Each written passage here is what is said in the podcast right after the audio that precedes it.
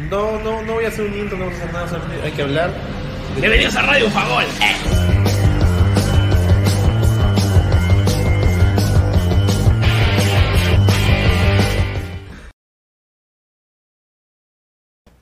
Hola gente, ¿qué tal? ¿Cómo están? Bienvenidos a Radio Bufagol, el programa del tío Abda, donde justamente cerramos el último programa de esta temporada, temporada 3, a Brasil 2014, Rusia 2018 y hoy el último capítulo de Qatar 2022 de la temporada Radio Bufagol, el único programa que aparece solo cada cuatro años en la Copa del Mundo. Y pues, ¿qué más que nos queda? decir exclusivamente el día de hoy pues que el mundial ha dicho adiós y espera volvernos a encontrar en el continente, en el continente donde está la Copa del Mundo, porque así es, la Copa del Mundo se la llevó Argentina, no voy a decir contra todo pronóstico, más bien a favor de todos los pronósticos, pero sí demostrado que es un equipo relativamente joven, ¿no? Con 2, 3, 4, 5 experimentados y de la mano de Lionel Messi y obviamente de Lionel Scaloni. Y le doy mucho mérito al entrenador desde el principio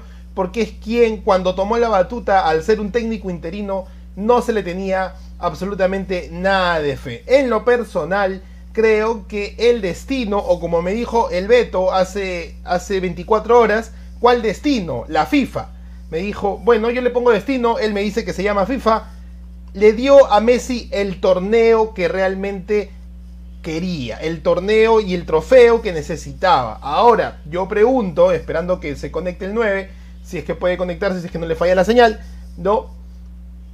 A Messi le falta ahora la Copa Libertadores de América, ¿no? Para seguir siendo el más grande, ¿no? Porque Messi el día de ayer con un doblete, ¿no? Y que le faltó, si no hubiera sido por un Kylian Mbappé eh, que se puso toda Francia al hombro, se hubiera llevado también no solamente la bota de oro, no solamente el balón de oro, sino se hubiera llevado la bota de oro y aparte obviamente el trofeo de campeón mundial, ¿no? Pero ayer Lionel Messi no solamente entra al top 5 eh, de goleadores de los mundiales, sino que entra en la inmortalidad, ¿no? Este Messi inmortal es un Messi que esperaban todos los argentinos y obviamente esperaban todos los amantes del fútbol eh, internacional. Definitivamente, porque hay dos frentes que se tienen que, revisualizar acá, ¿no? El Messi que era, que era crack, que era mega crack, que solucionaba algunos partidos, pero que toda su vida había jugado en el Barcelona y que nunca había migrado a otro equipo y empezaban ciertas diferencias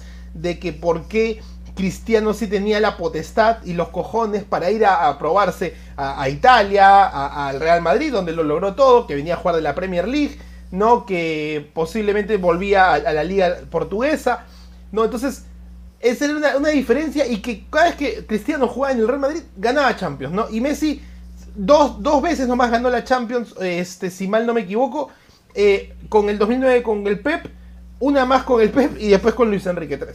Entonces, eh, había esta, esta, esta, sensación de que a nivel eh, local a nivel este club, Messi lograba mucho, pero lo lograba porque tenía un equipo increíble, de jugadores increíbles de distintas partes del mundo, porque al final jugar en equipos como Real Madrid, Barcelona, Bayern de Múnich, Manchester United, ¿no? entre otros, obviamente hacen que, la selección, perdón, que, el equipo sea superfluo, ¿no? Y si tienes a grandes jugadores, hace superfluo. Vamos al, al caso nomás de, este, Kevin De Bruyne, ¿no? El hombre es superfluo en el Manchester City. Ha ido con la selección, todo roto, y Bélgica se regresó a casa en fase de grupos. Entonces, ese era el Messi que llegaba hasta antes del cambio hacia el PSG, ¿no? Y coincidentemente, la, nosotros sabíamos muy bien, eh, y, los que no, desde el caso de que a Neymar se le prohibió cortarse el cabello diferente cada 10 días, como él le gustaba, en el Barcelona quería decir que el Barcelona tenía un modelo muy parametrado y que todos tenían que seguir ese rigor. Y se ve obviamente que al momento en que le dan de baja, porque es lo que sucede, a Messi en el Barcelona, el hombre respira otro aire. Y no es el aire que respira mi amigo Luchito, ¿no? Sino es un aire de tranquilidad, ¿no? Donde ya había logrado todo y a pesar que se despedía con dolor y con llanto, logra la Copa América con la selección argentina, ¿no? Y se vuelve ya a un escalón, a un escalón de llegar a la inmortalidad, ¿no? En este caso, que es la vitrina de los más grandes que han levantado la Copa del Mundo. Zidane, Pelé, Maradona, Ronaldo, Ronaldinho, ¿no? Beckenbauer, este, Lothar Matthaus, ¿no? Entonces, eh, Bobby Charlton, ellos habían logrado eso, ¿no? Eso que obviamente representar a tu selección y vencer a los mejores del mundo como país para alzarte con la gloria era lo que a Messi le faltaba y que yo personalmente creí que la vida, la FIFA y el destino ya le habían dado su oportunidad en 2014. ¿no? Yo creía que Messi no iba a lograr ser campeón porque su, su, legado a nivel selección fuera de la Copa América, yo pensé más bien que la Copa América era el premio consuelo a la final del 2014. Me dije como que, bueno, 2014 era un Messi joven, eh, con mucha energía, mucho más gambeteador, mucho más driblador, eh, mucho, más este, fuerte, ¿no? Y había llegado a la final con su selección, pero la habían perdido ante Alemania en 2014 y pensé que la madurez del jugador iba a ser, obviamente, eh, que la Copa América sea un, fiel reflejo de, la perseverancia del jugador. Y obviamente era lo que en ese momento, cuando ganan la Copa América, la prensa, la prensa necesitaba, ¿no? Entonces, eh, para decir, bueno, para que no digan que no, que no se había este, luchado, sacado la mure por la selección, ahí está la Copa América y hizo un maracanazo además, porque jugaron en el Maracaná, ¿no? Y le ganaron a Brasil 1 a 0, ¿no? Este, Uruguay, Argentina, eh, el clásico de La Plata, los hermanos del Río de la Plata, pues son los que han dado el maracanazo en tierras cariocas. Y eso era lo que se pensaba de Messi. Eh, en lo personal, lo estoy hablando, ¿no? Por eso es mi podcast, por eso yo lo comento. ¿no? En lo personal, eso era lo que, lo que se, hablaba de, de, Lionel Messi, ¿no? Era lo único que, podía lograr, que ya estaba como que de bajada, porque en el PSG no lo lograba muy bien, ¿no? Entonces, eh, este, el PSG se la pasaba de hotel eh, entrenando, no le importaba si la Champions no la lograron, perdieron la League One contra el Lille, entonces era el Messi que, no se esperaba. Y de repente, fuera de, la prensa argentina, que es lo que nos hacen ver eh, diariamente, han logrado la Copa del Mundo. Y para hablar de la final de la Copa del Mundo, pero primero como un comentario del Messi inmortal que ha, logrado una vitrina y un escalón sobre varios, ¿ah? Porque hay muchos que han logrado pisar la final y que puedes decir que son jugadores espectaculares, pero lamentablemente no han ganado esa gloria. Y de esos, varios solamente son holandeses. ¿ah? Varios son holandeses. Y ahí está justamente conectado 9. ¿Qué tal? Bienvenido una vez más al programa, al último programa de Radio Bufagol exclusivo para la Copa del Mundo. ¿Qué tal? Buenos días, te habla. Sí, justamente pensaba eh, en, lo que te escuchaba tras escenarios aquí justamente en la parte baja de Qatar, ya que veo que tú estás en, la zona en la zona pituca de Qatar. el presupuesto, el presupuesto. El presupuesto. No, pero te escuchaba bien y, comparto bastante de lo que decías, que no necesariamente porque hay jugadores que hayan ganado la final, significa que han sido grandes jugadores a lo largo del tiempo.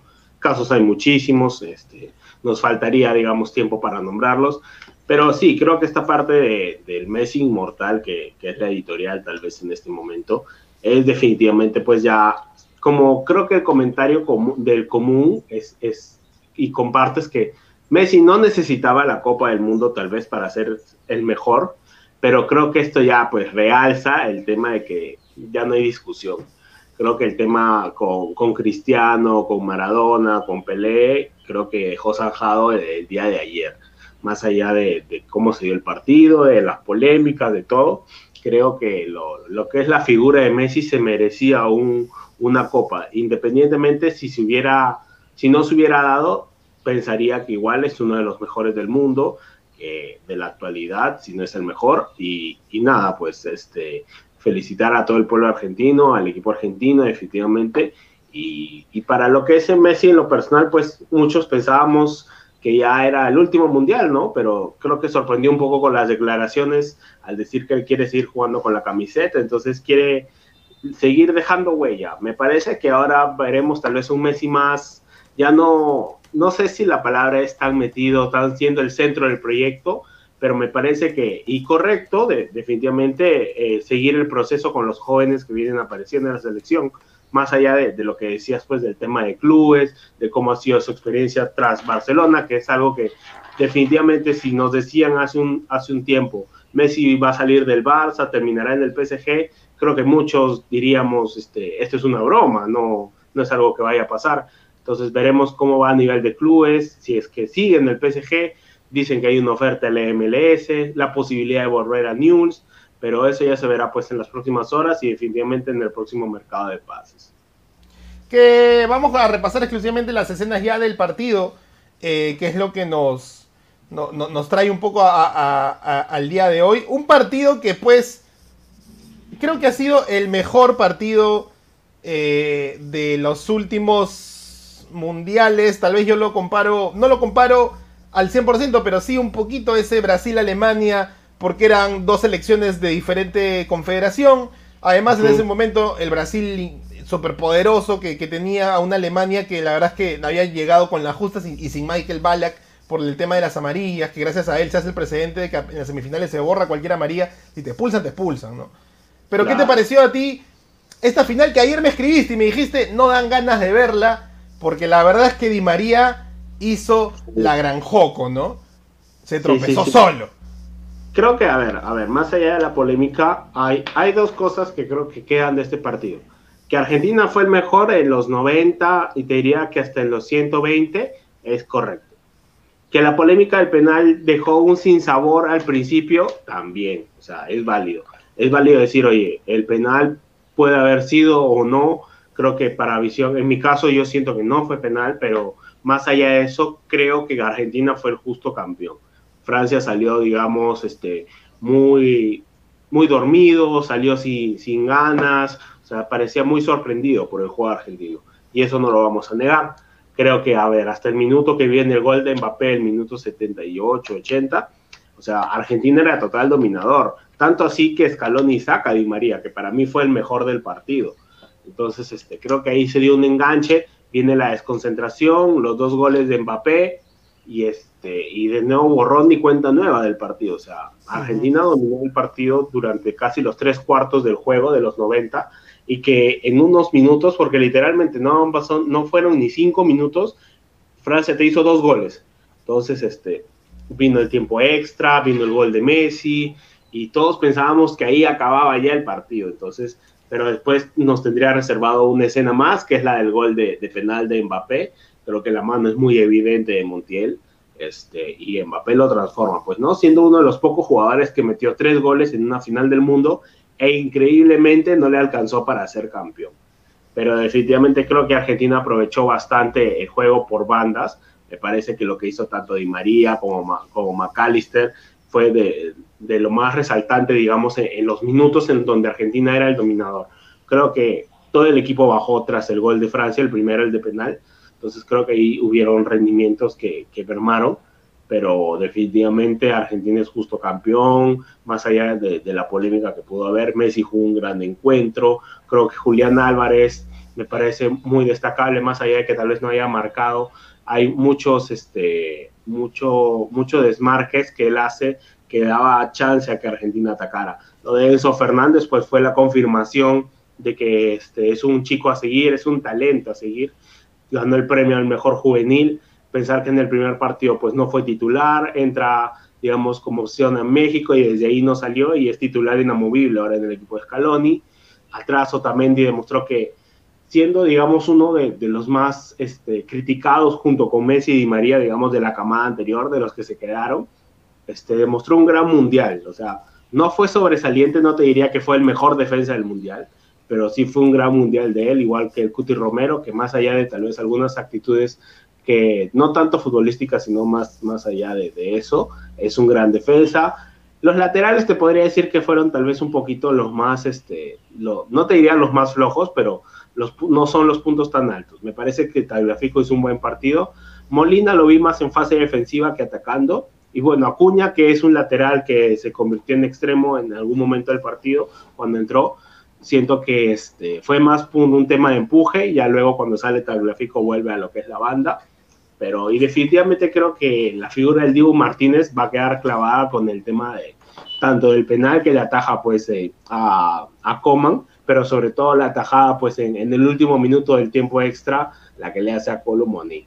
Obviamente, yo también creo que, y lo conversaba tal vez con unos amigos que decían, si esa pelota lo hubiera tenido o Benzema o Giroud, capaz hubiera sido otro el, destino, pues, ¿no? Sí, vi varias opciones para la cantidad de delanteros que tiene y vi varias opciones de definición, ¿ah? Por arriba, pase, llevártelo, o sea, había más de una opción. O sea, es, es bastante intuitivo y, de verdad fue un atajadón, eso sí no lo podemos negar, más allá de, los 90. Y, yo leí un comentario del Dibu como que eh, en Twitter, recuerdo, después de, del partido, que decía, el Dibu Martínez tal vez no te salvará los partidos de los 90, pero Argentina sabe que si va a penales, ahí sí o sí te va a salvar. Entonces, da, la, da la sensación de una fórmula interesante, ¿no? Porque mal que bien, al Dibu le han metido todos los goles que han probado. ¿ah? Sí, efectivamente. Entonces creo que ahí está el mérito del Dibu Martínez, porque no es algo que digamos ha sido de este partido, es, es ya lo hemos visto en la Copa América, lo hemos visto ahora en el Mundial, entonces se está forjando como un arquero penalero, si podemos decirlo de alguna manera. Un poco, un poco, un arquero un poco soez también, ¿ah? pero ya creo que eh, en los comentarios tras victoria, entre comillas, todo está permitido. Si la copa la ha agarrado Antonella, la ha agarrado el Kun, la ha agarrado el Chiquitapia, todo, toda Argentina va a pasar por la mano de cada casa en Argentina. Yo también veía esos comentarios de, o sea, de lo que hizo el Dibu y digo, o sea, es la emoción, obviamente puede sonar, puede ser vulgar o es para algunas personas que también es entendible, pero no sé, siento que es parte de la expresión, es parte de la cultura, creo que el latinoamericano es muy de esos gestos, no solo el argentino en sí, creo que el latinoamericano en sí, más allá de, de, que si estuvo bien o mal, el tema de que la copa la agarró todo el mundo, de que, que hacía el Kun ahí abajo con el equipo, o sea, es festividad, creo que en ese momento ni piensas, solo festejas y, y no sé si es correcto, o sea, en ese momento buscarlo políticamente correcto, pues, ¿no? Veía muchos comentarios, pues, como, como tú dices, tío, pues, de que, ¿qué hace Antonella agarrando la copa? Que la copa ha sido más manoseada que, que por los propios jugadores y, y, yo no lo veo mal, porque hoy es la familia de los jugadores y al final es un bonito recuerdo, pues, ¿no? Creo que, a ver, todos esos que ponen esos comentarios, si consiguieran la Copa del Mundo, ¿tú crees que no harían lo que hacen ellos de darle, oye, ven, tómate unas fotos, darle a su hija, darle a su familia? Es algo normal, o sea, es, creo que a veces ya vivimos en, en tiempos tan donde todo es tan criticado, desde que siento que hasta porque respiras está mal. Entonces, bajémosle un cambio a esas cosas, ¿no? O sea, realmente critiquemos lo, lo que es lo real, pues, ¿no? O sea, nos ponemos nos ponemos a criticar esas cosas, pero cuando vemos que pasan cosas en nuestra realidad, en el día a día, cosas malas, ahí sí nos quedamos callados, pues, ¿no? Y, ¿Sabes dónde creo que en lo personal de la final, primero moral, efectivamente, no, siempre va a haber, siempre va a haber una, una, estamos en una época en la cual es más sencillo, gracias a la conectividad que tenemos, buscar eh, el pie de que se cojea de, celebrar el, el triunfo ajeno. Ahora, eh, lo primero que quería comentar es que hay que celebrar el triunfo ajeno, pero tampoco hay que apalancarse del triunfo ajeno, ¿no? Porque estaba esperando la nota de Depor de los peruanos que jugaron contra Messi, ¿no? Después otra nota de Barrio Fútbol, que es otra página también de fútbol, que eh, te sufrimos y siempre nos hiciste llorar pero al fin se te dio. Yo, yo, la verdad es que nosotros vamos a seguir comprando camisetas albicelestes o, o brasileras. Después de la selección peruana Messi. Sí, sí, sí, sí, sí. El palo, el palo de Cachito Ramírez, el, palo de Cachito Ramírez ante la Messi de Argentina. El día que Hernán Barcos recibió un pase del campeón del mundo. Sí, sí, sí. No, yo creo. que jugó al costado de Messi. el que le cortó el pelo en la Copa América. ¿no? Jugó, no. jugó, jugó para el equipo rival, obviamente. O sea, sí, creo que, que como todo, pues, ¿no? Como todo, es el folclore, pues, tanto de, diría que del periodismo latinoamericano, pues, ¿no? No, no es algo que solo pasa acá, definitivamente. Sí, pero definitivamente hay muchos que celebran, pero yo creo que en Perú somos ya un poco exacerbados con ese tema, porque si, si nuestro reportero peruano que va a cubrir de manera imparcial sale con la bandera y llorando, obviamente se entiende el gesto. A mí, para mí, por lo menos, o sea, lo de, o sea, no me, no, no creo que no tenga nada malo decirlo. Lo del Checho me parece súper entendible. Es argentino. O sea, ¿qué le vas a decir, pues, no? O sea, si me dijeras que lo hace, pues, no sé, pues, si lo hace Coqui González, si lo hace este no, Alan ahí sí, pues, te diría, oye, ¿qué pasa? Tranquilo. Pues, pon play, pon play hoy día para que mañana me digas qué pasa, qué pasa.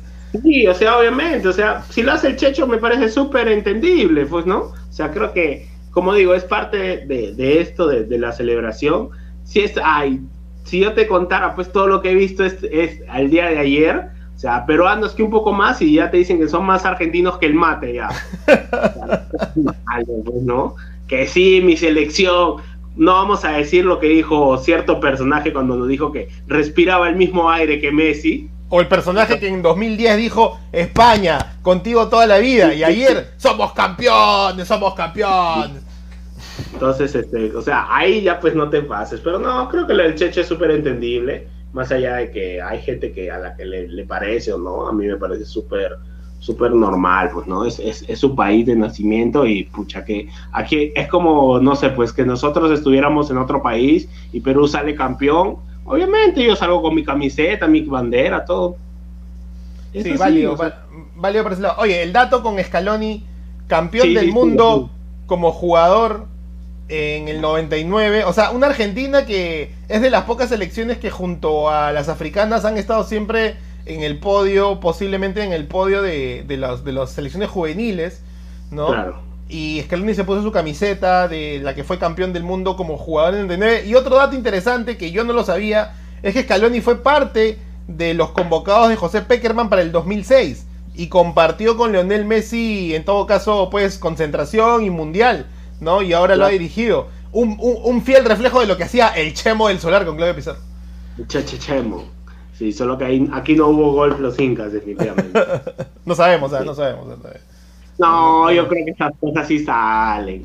O sea, conociendo el periodismo argentino, esas cosas salen en una. Yo, yo creería que no, porque obviamente van a, se resguardan con todo lo que conviene. ¿Por qué? porque, obvio, pues, porque cuando salió lo de Paolo Guerrero, Mm, contra Argentina. Digamos que Paolo tiene cocaína en su té, ¿no? Entonces soltemos la, bomba. Y ahí sí, pues porque le, hacía más daño a, la contra. Yo creo que no.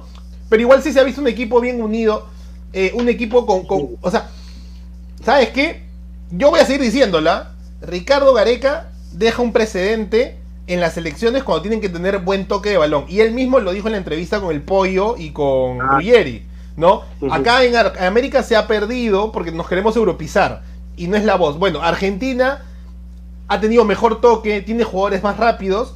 No, el, tercer gol de Argentina, el, que es de Messi, me parece un golazo, ¿ah? Porque la baja Lautaro, ¿no? Este, se la pasa a, no me acuerdo si es este, no sé si era Enzo Fernández, y, el toca con Messi y Messi abre con, con Lautaro que va, le mete un fusilón a Lloris. Pero esos tres toques de triángulo este, un muy buen gol. Como jugada, un golazo. Porque al final ya aparece el 10 como que está en la cancha porque está, está jodiendo y pum, gol.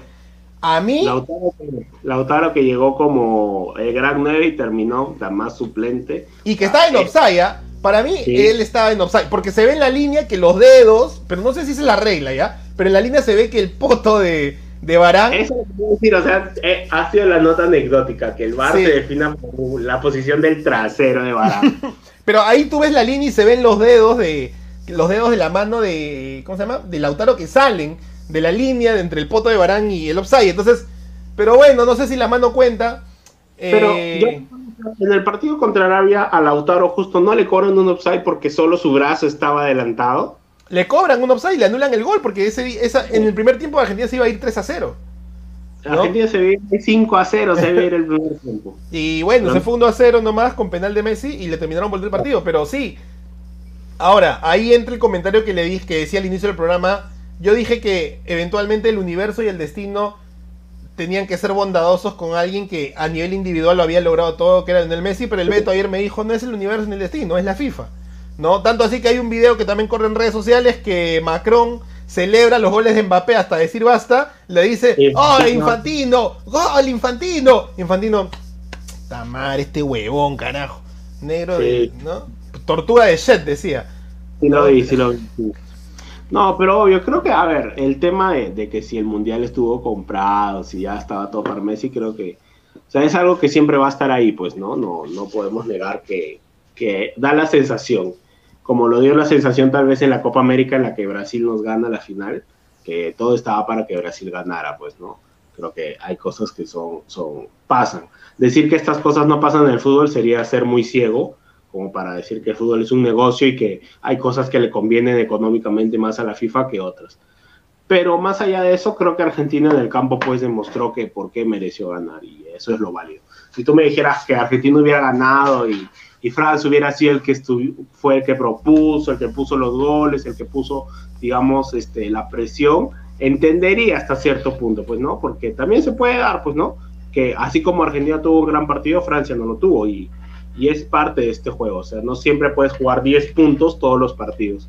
Y definitivamente por el lado de, de, Francia es lo que pasó. Y a mí me sorprendió, y no sé tú qué piensas, si en el sentido de que termina antes de terminar el primer tiempo, ya hace dos cambios de champs y todo el mundo parecía que ya estaba desesperado, pero al final fueron los cambios que le dieron casi el empate. Y, y, y si no hubiera sido por la última, hasta la victoria.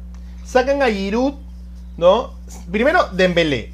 ¿Ok? Puedo hablar sobre Francia el mosquito de Dembélé, desde, desde que se fue del Borussia Dortmund, y lo puedo recalcar fuertemente como hincha del Borussia Dortmund, que hoy día estamos de aniversario, no me he puesto la camiseta porque está, está lavándose, pero hoy día estamos de aniversario, más de 100 años, escucha Alianza, este, y una Champions, ¿ah? una Champions al menos. Eh, desde que se fue del Borussia Dortmund, eh, el mosquito de Dembélé, su rendimiento ha sido muy bajo, y felizmente que pudo resaltar un poquito en el Barça, que le vale la convocatoria, ¿no? No sé, creo que sí es campeón del mundo en el 2018, pero no termina de. de, sí, de ¿Cómo se llama? No termina de, este, de despejar, ni siquiera de, de, jugar, ¿no? Eh, eventualmente, este, no, no, termina. El mosquito, siento que le pesan los partidos. Incluso leí un tweet de Moy, Moy el, el, el español de ESPN, no me acuerdo. Muy este, muy, muy eh, que dice: eh, Dembélé es del club. ¿no? Porque siempre hacían que Messi renegara con Dembélé. Incluso nos recordamos el gol que se falla por no darle pase ante Liverpool, que a la postre le cuesta la, la eliminación de semifinales en Champions, ¿no? Que le meten cuatro pepas. Exacto. Claro. Entonces, ese lado me parece que se hay una Francia confiada en lo personal a nivel de, de, conocerse de memoria. Ya habíamos hablado de sacar a Benzema y iba a ser totalmente un beneficio para la selección. Y el tema de Giroud sí me da la sensación de una desesperación no debo, no debo negar de que los cambios de Colomuani ¿no? este, y Turán hace que meta dos trenes, porque metió dos trailers, dos trenes a correr a la velocidad máxima, porque créeme que cuando entraron los dos, para el segundo tiempo, más que nada, que ya estaban más mentalizados, eh, los defensas argentinos se echó un poquito para atrás, como dijiste, eh, a Tagliafico le costó un poquito más llevarse a Turán, con Dembélé lo estaba pasando por encima, ¿no? El mismo Di María, eh, Dembélé no bajaba mucho y Di María pues se lo estaba comiendo a Cundé, pero cuando entró ahí los otros dos, eh, hizo, hizo un cambio. Claro, es lo mismo que creo que pasa por la mente de Shams que de Bangal, ¿no? Porque es como que, puta, estoy perdiendo y de repente meto, a, en el caso de Bangal, a Weghorst y pum, me hace los dos goles y me salva, gracias a Dios, de mi, la, la, idea que tenía. Acá no sé si de Champ tenía la misma idea, porque como tú dices, se veía una desesperación completita, o sea, 40 minutos del primer tiempo y haces dos cambios y sacas al 9, que este mundial sí estaba con la mecha. Eso, eso, yo sí, sí comparto cuando dicen que Argentina le metió un baile a Francia, le metió un baile, pero de aquellos, el primer tiempo. Y sí, creo que, a ver, el cambio de Dembélé era el cantado, definitivamente. Creo que Dembélé es la, es la prueba viviente de que hay jugadores que, que el marketing se los come. Es uno sí. de ellos. O sea, yo creo que Dembélé es un gran jugador, no es un jugador top, no, es, no está a la altura pues de lo que puede hacer Mbappé, Neymar y compañía, pero creo que es un buen jugador, pero definitivamente es ese jugador que siempre decimos, que no es de equipo top, sin, sin desmerecer al Borussia ni nada, porque creo que, que, es un equipo formador, el Borussia, siempre lo he dicho, más allá de, de, lo que puede conseguir, es un equipo formador. Y creo que en ese contexto Dembélé resalta, resaltó en el Rennes, que era de segunda línea en Francia, de, resaltó en el Borussia, y bueno, ahora en el Barça pues tiene dos, tres partidos buenos y luego todo un mes sin aparecer. Y, este, y definitivamente creo que era el cambio cantado. Lo de Giroud, a ver, por un tema creo que físico, porque el día anterior había tenido molestias a, al partido, inclusive estaba en duda si era titular. Pero sí, pues definitivamente creo que no te puedes sacar a, a tu goleador de, de, esa manera.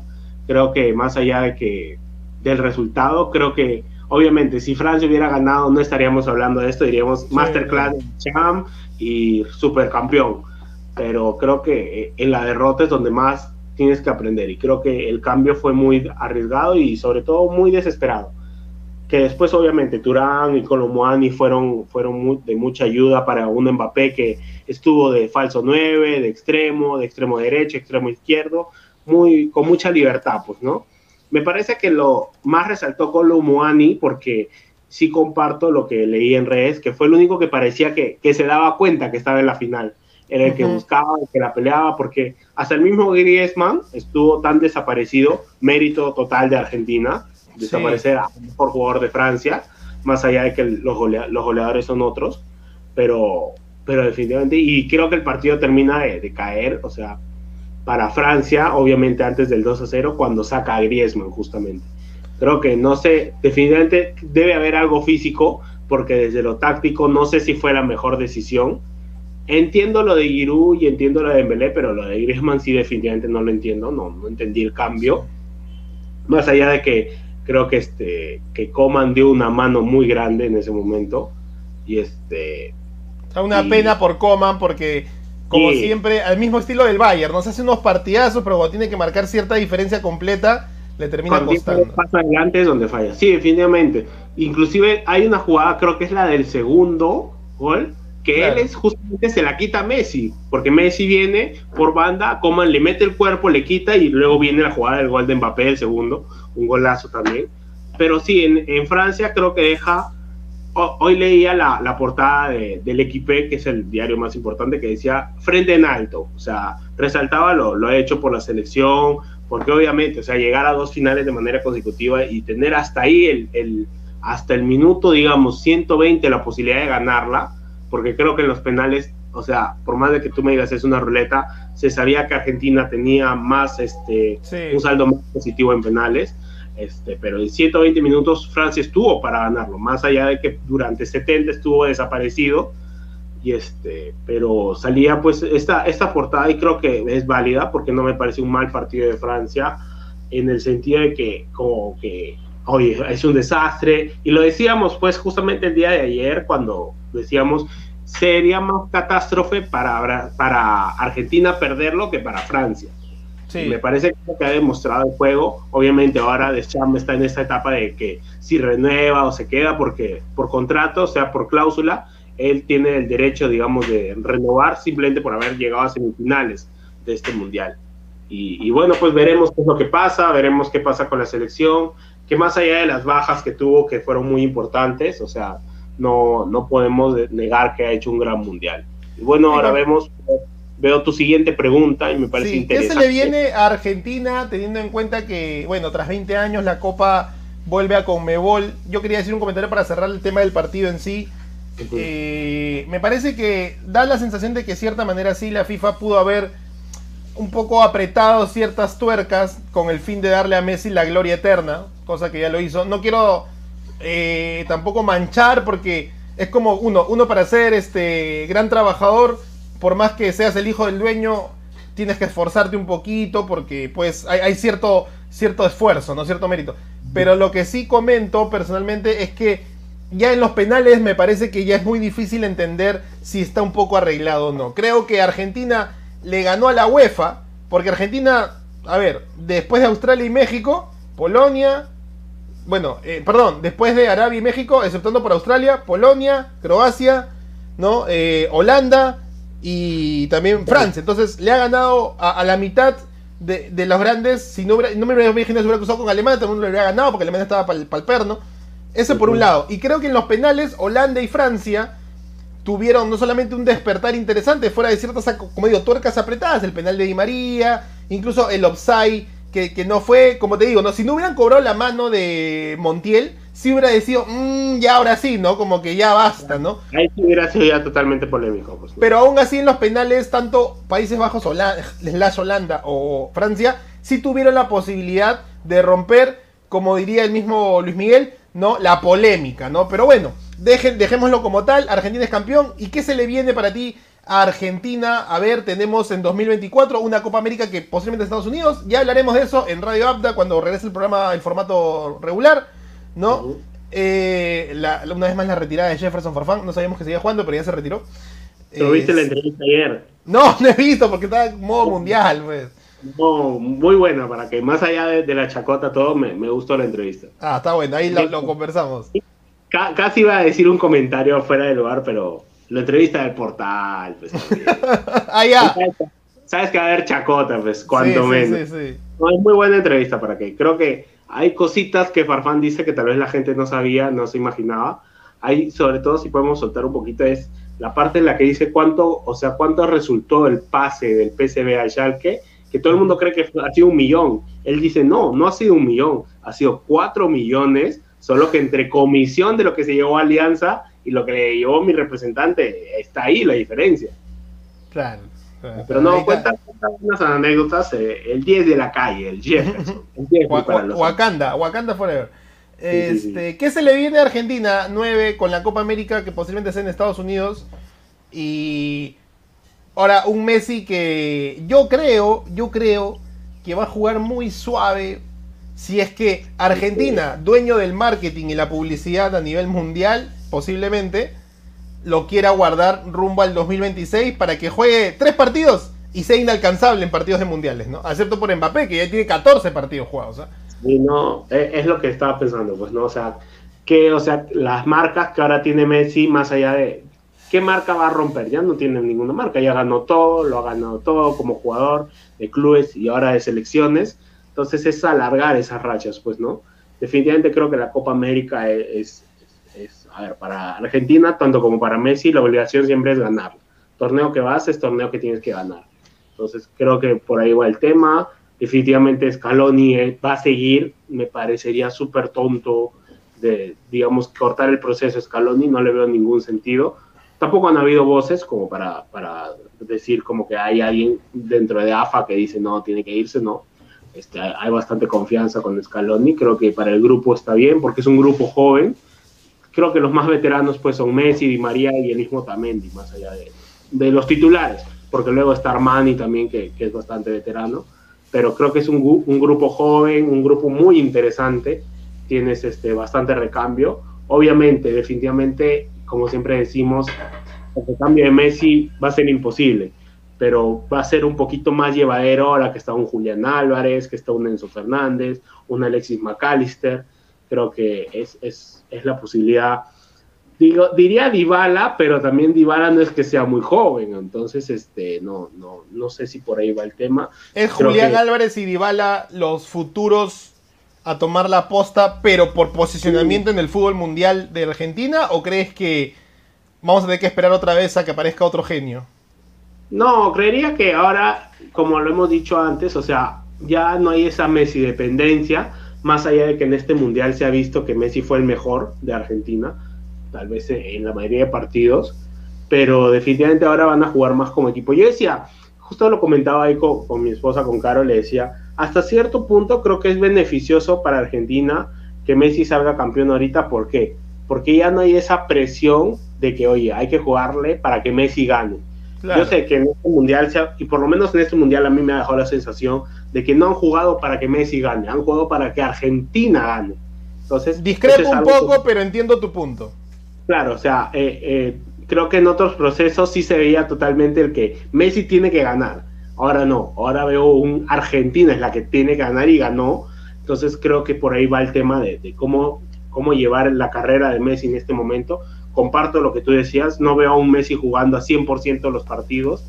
Creo que ya hay una mochila que definitivamente se cayó, ya no hay una mochila que pagar. Y bueno, pues para la Copa América que viene de acá a dos, al 2024, sea en Estados Unidos, este, o, veremos si termina siendo la sede, este, creo que es ganarla definitivamente. No ganar, ya ahora entiendo que no ganar un torneo ya no es un fracaso como antes. Si no ganas un torneo, obviamente, si te vas en fase de grupos de Copa América, tampoco, pues no, no creo que pase, pero ahí sí sería un, oye, ¿qué está pasando? Pero ya no es, ya no es tan fuerte la presión si es que no la gana. No, bueno, recordemos que Argentina, campeón del 86, sufre un poco rumbo a los siguientes años, vuelve a llegar a la siguiente final, vuelve a perder y después revalida un poco la Copa América del 93, ya sin Maradona casi, porque no lo convocan, por lo conocemos sus historias, ya más con Ruggeri como estandarte, ¿no? Claro, y definitivamente pues ya para la próxima Copa del Mundo es revalidar el título y veremos cómo llega Messi, pues, ¿no? Porque yo sé, es muy bonito pensar que Messi va a llegar, pero ya son cuatro años más de vida, ya son cuatro años más jugando.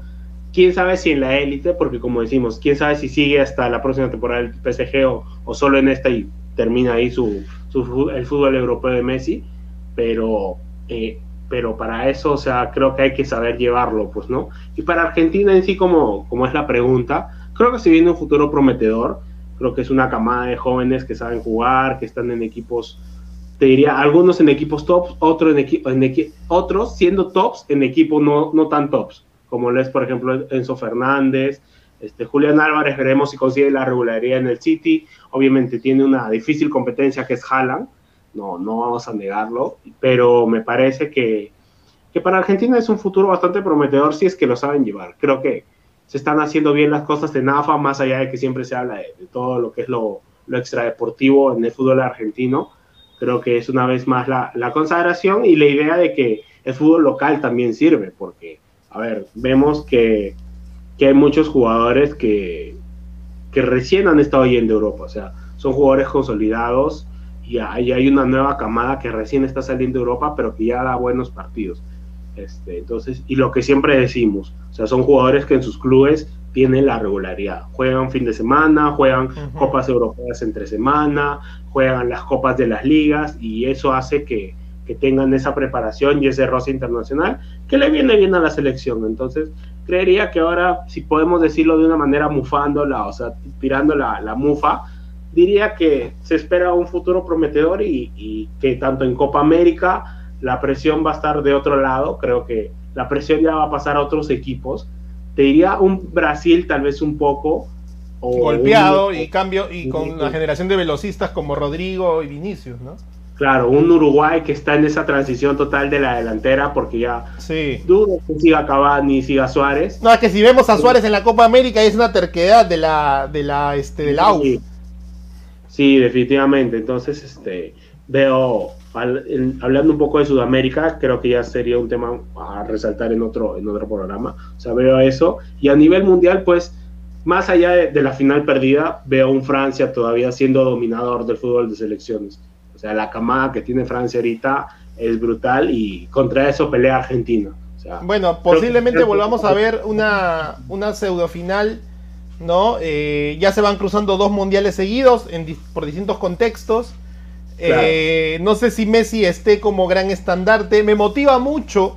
Hay algo que es cierto, ¿ya? Y algo que es bonito, ¿no? Eh, yo, yo, yo no quería que ganara Argentina porque. Pero lo digo desde el punto de vista comunicacional y de salud mental, ¿no? o sea, todas las redes sociales ahorita que tú y yo seguimos, básicamente lo único que hablan es el pedo que se tiró Emiliano porque campeón del mundo, ¿no? Entonces, eso no, eso no, no, no ayuda teniendo en cuenta que ya es bastante eh, por ahora tener la Liga 1 muy por debajo del nivel, ¿no? Eh, y eso es lo, por eso no quería que andara Argentina. Por otro lado, es interesante, pues, porque la gloria de, uno en su momento de los mejores hace que hoy sea el mejor del mundo y hasta el mejor de la historia por lo logrado. Pero por favor, para todos los que nos escuchan, no hagamos comparativos en base a épocas. Porque Maradona, puedes decir que no es mejor que Messi, pero en su selección, porque solamente le ganaron a 16 selecciones, a 24 selecciones, y Pelé solamente jugaba con. momento. ¿Qué cosa? Pero es que, claro, es, es la típica, pero es que es lo que había en ese momento. O sea, en ese momento tuvo que ganarle a esas 16 elecciones. Y, y, Pelé le ganó este, jugando de blanco y jugando de azul, no, no, no con la camiseta que hoy conocemos de manera tradicional, ¿no? Entonces. Sí, claro. Entonces. Y, lo mismo con, con, todos los que han alzado esta Copa del Mundo. Eh, yo tengo un par de datos para, para todos. ¿no? Primero, Argentina 2024 tienen Enzo Fernández y en Julián Álvarez los posibles estandartes de si es que clasifican, que creería que sí, a las próximas Olimpiadas. ¿No? A eso se sumaría el hecho que si Messi quiere otra Copa América o posiblemente algo que ya logró, una nueva medalla olímpica, porque también ya la tiene, ¿no? Eh, ese dos pasa el 2024. Es la Copa América, bueno, también es la Eurocopa, son las Olimpiadas, o sea, todo va a ser junto. ¿ah? O sea, de verdad, eh, ahora sí todo se junta y vamos a ver, en el caso de Francia, por ejemplo, las Olimpiadas en París 2024 también harían seguro que con Kylian Mbappé, ¿no? Y otra, una camada de Camavinga y los más jóvenes también son una selección a competir a nivel futbolístico por la medalla olímpica, sin contar la Eurocopa, como tú dices, ¿no? Claro. Eh, lamentablemente no va a haber este mundial, perdón, no va a haber este Copa Confederaciones, nunca vamos a poder ver si Argentina o Francia. Además porque habría un, disparate, ¿no? Si quién iría como campeón del mundo, ¿no? Francia o Argentina, ¿no? Porque le tocaba a Francia y Argentina como campeón de América en realidad. Pero bueno, y ahí está, se repitió, ¿no? el último campeón del mundo le dio el título al nuevo campeón del mundo. Y finalmente, Creo que a Argentina se le vienen momentos importantes. En el caso de Messi, creo que le falta la Copa Libertadores. La verdad es que no lo veo ni con la camiseta de Boca ni con la camiseta de River, pero, pero tampoco lo veo llegando a una final con Newell's Old Boys. Eh, porque el equipo puede ser un equipo que también de, que, tiene que esforzarse. No, no, o sea, bueno, si Ronaldinho lo hizo con el Atlético Mineiro, quién sabe, tal vez eh, de la mano de, no sé, Iniesta, que dijo que quería jugar con Messi en Argentina, y Messi tal vez harían algo de magia en la Libertadores, que sería bonito también verlo a Messi levantarlo. Eh, eso, pero yo creo que Messi en la parte... tópico de los periodistas. Yo no veo a Messi jugando en, el, en la altura de Quito o la Copa de patadas. No va a jugar, o, sea, o sea, yo sí creo que él regresa a Argentina. No sé si ahorita, pero va a regresar. Yo sí siento eso. Obviamente, por temas logísticos, creo que es difícil, porque como te dicen bien los mismos periodistas de Argentina, sería todo un mega operativo para que Messi vuelva. No es como ponte cuando volvió Ñola, acá la U o este o ahora lo del regreso de Farfán Alianza. Creo que más allá de la figura que es este Messi en Argentina, creo que es definitivamente cambiar todo el sistema del fútbol argentino, pues, ¿no? Es lo que muchos de ellos dicen. Si Messi no viene, no es porque no quiere, es porque no hay unas bases como para que se pueda sostener un campeonato, o sea, con él. O sea, definitivamente en temas de, económicos rompería récords, definitivamente el fútbol argentino. No, de eso no me cabe duda. Pero por el tema logístico, como tú dices, del, mismo News, que es donde creo que es más probable que vuelva, que, es un equipo que ahorita está ahí, no, es, no te digo que es el top de los, de los equipos argentinos, pero va a copas internacionales, va a la Sudamericana o va a la Libertadores, este, pero definitivamente creo que se tienen que dar muchas cosas, o sea, no sé si la frase sería se tienen que alinear los planetas, pero se tienen que dar una serie de, digamos, de, reglas de juego nuevas en el campeonato argentino, o sea, a nivel económico, a nivel social, porque no olvidemos que, o sea, ya todo chévere con el tema deportivo, pero Argentina económicamente ahorita está destruida, o sea, la inflación está muy fuerte y, y que venga un Messi no es que sea algo yo sé que muchos dirán, ¿qué tiene que ver que Messi venga con la economía? Tiene mucho que ver. O sea, ahora el fútbol es tan, un negocio tan fuerte que, que influye en la economía de un país. Entonces, no, definitivamente ahí, como, como se bromeaba, ¿no? Del obelisco se pasan a la marcha por la inflación. ¿No? Sí, claro. Este, es algo que, que a ellos les va a costar. Pero bueno, eso lo dejaremos para más adelante cuando vuelva la Copa Libertadores con con justamente Alianza y Sporting Cristal y Melgar, ¿no? Y creo que ¿cuál es el cuarto? ya me olvidé por tanto mundial. Sí, ya. Ya desde mañana sabemos, abrimos el libro de Liga 1 que va a ser transmitida por DirecTV. Que hay que ver también hasta qué punto, ¿no? Hay que ver hasta el negocio, pero ya todo el mundo lo sabe. Sí, sí, sí, sí. No han dicho cómo es la fórmula. No, no, en, en, en DirecTV streaming no sale, solo sale por antena satelital. ¿no? ¿Qué cosas nos van a venir con sorpresas? Eso ya lo veremos. Pero bueno, palabra final es 9 de 23 capítulos, 23 capítulos de casi todo un mundial. Nos ha pasado algunos por desgaste, pero casi todo el mundial le hemos traído a todos. ¿eh? O sea, hemos traído más mundial que latina. Que trajimos el mundial. No todo, pero. y más. ¿ah? O sea, hay que estar DirecTV, Radio Bufagol Latina, ese es el puesto, el podio, ¿ah? porque no. ¿Qué nos diferencia? La billetera, nada más. La billetera. Sí, sí, sí, sí, sí. con poco se hace mucho, ojo el dato.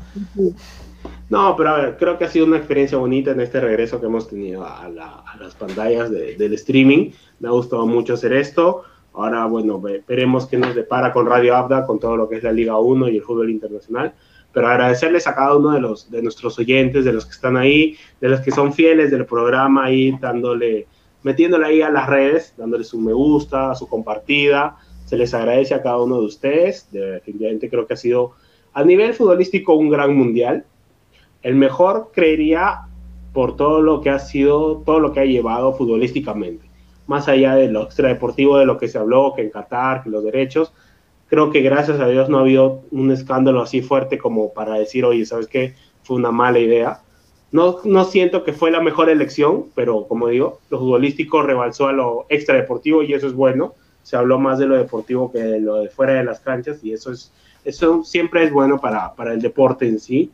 Me parece que Argentina fue un justo campeón, quedó en la anécdota aquella derrota con Arabia, lo dijimos siempre, Y bueno, pues este, felicitar al pueblo argentino, a cada uno de los jugadores, desde aquí, desde la tribuna que tenemos, definitivamente darle las gracias a todos y a cada uno de ustedes, nuevamente por, por el apoyo que tiene este, este, este proyecto que definitivamente, como siempre lo decimos, o sea, es, es la idea de hacer un programa de amigos, pero que sea informativo, o sea, no buscamos ser tan profesionales como la gente a veces cree, pero se agradece siempre el pequeño granito de arena que puedan aportar a, este proyecto desde lo, desde lo económico, con un Yap, un Blin, lo que sea, o desde simplemente compartir pues este contenido, ya nos ayudan bastante. Así que muchas gracias por este, por este trayecto, por este viaje de, estos, de este mes que ha sido el Mundial y nos volveremos con el formato de Radio Bufagol, pues de acá a cuatro años para Estados Unidos, Canadá y México 2026. Vamos a ver cómo nos va y muchas gracias a ti, Noé, por haberme acompañado. Ha sido un buen horario. Creo que es momento de echar una siestecita porque nos hemos acostumbrado a este horario súper temprano. Veamos tal vez si mañana nos venimos con, con, noticias, ya lo conversaremos por interno con la producción y con los demás este, comprometidos del, del proyecto. Pero bueno, a todos eh, los que nos dieron por Radio Bufagol y que te dicen, bueno, ya se acabó esta vaina, no nos vamos a escuchar porque van a hablar exclusivamente de, la Liga 1 y cosas, y por ahí que cuando vuelva la Champions, que ahora en, febrero. Sí, sí. Y entonces ahí vamos a ver sorpresas, no va a aparecer el, cabezón nunca más. No va a haber programa, esa es la sorpresa. Felicidades para todos. Y nada, de, Tío Abda y el 9 y todo el equipo que siempre nos ha acompañado a lo largo del podcast. Ya saben que nos pueden escuchar en Spotify, Amazon Music y Apple Podcast. También nos pueden ver en YouTube, en Twitch y en Facebook. Este, por ahí que nos dejan su like, como dice el 9, y siempre nos apoyan. Así que gracias a todos. Hemos hecho, de hecho, aunque no lo crean y aunque parezca más que nada, como dice el 9, un comentario de amigos y opiniones lo que nos deja el partido, sin ser profesionales, sin ser los más analíticos, sino solamente cómo nos parece cada partido que vemos. Un esfuerzo para estar casi como, como digo, 23 capítulos del podcast exclusivo de Radio Bufagol que volvió para la Copa del Mundo. Y nos veremos pues en cuatro años, o quién sabe, nos renuevan el presupuesto y tal vez ya aparece en la Copa América, que también era otro de los planes que queríamos hacer. Bueno, el tío Abda se despide hasta el día de mañana. Un gran abrazo de gol para todos. Nos vemos con Radio Abda y con el 9 si es que se despierta también, igual que yo. Hasta el día de mañana. Chau, chau, chau. Chau. No, no, no voy a hacer un intro, no voy a hacer nada, hay que hablar. Bienvenidos a Radio Fagol. Eh.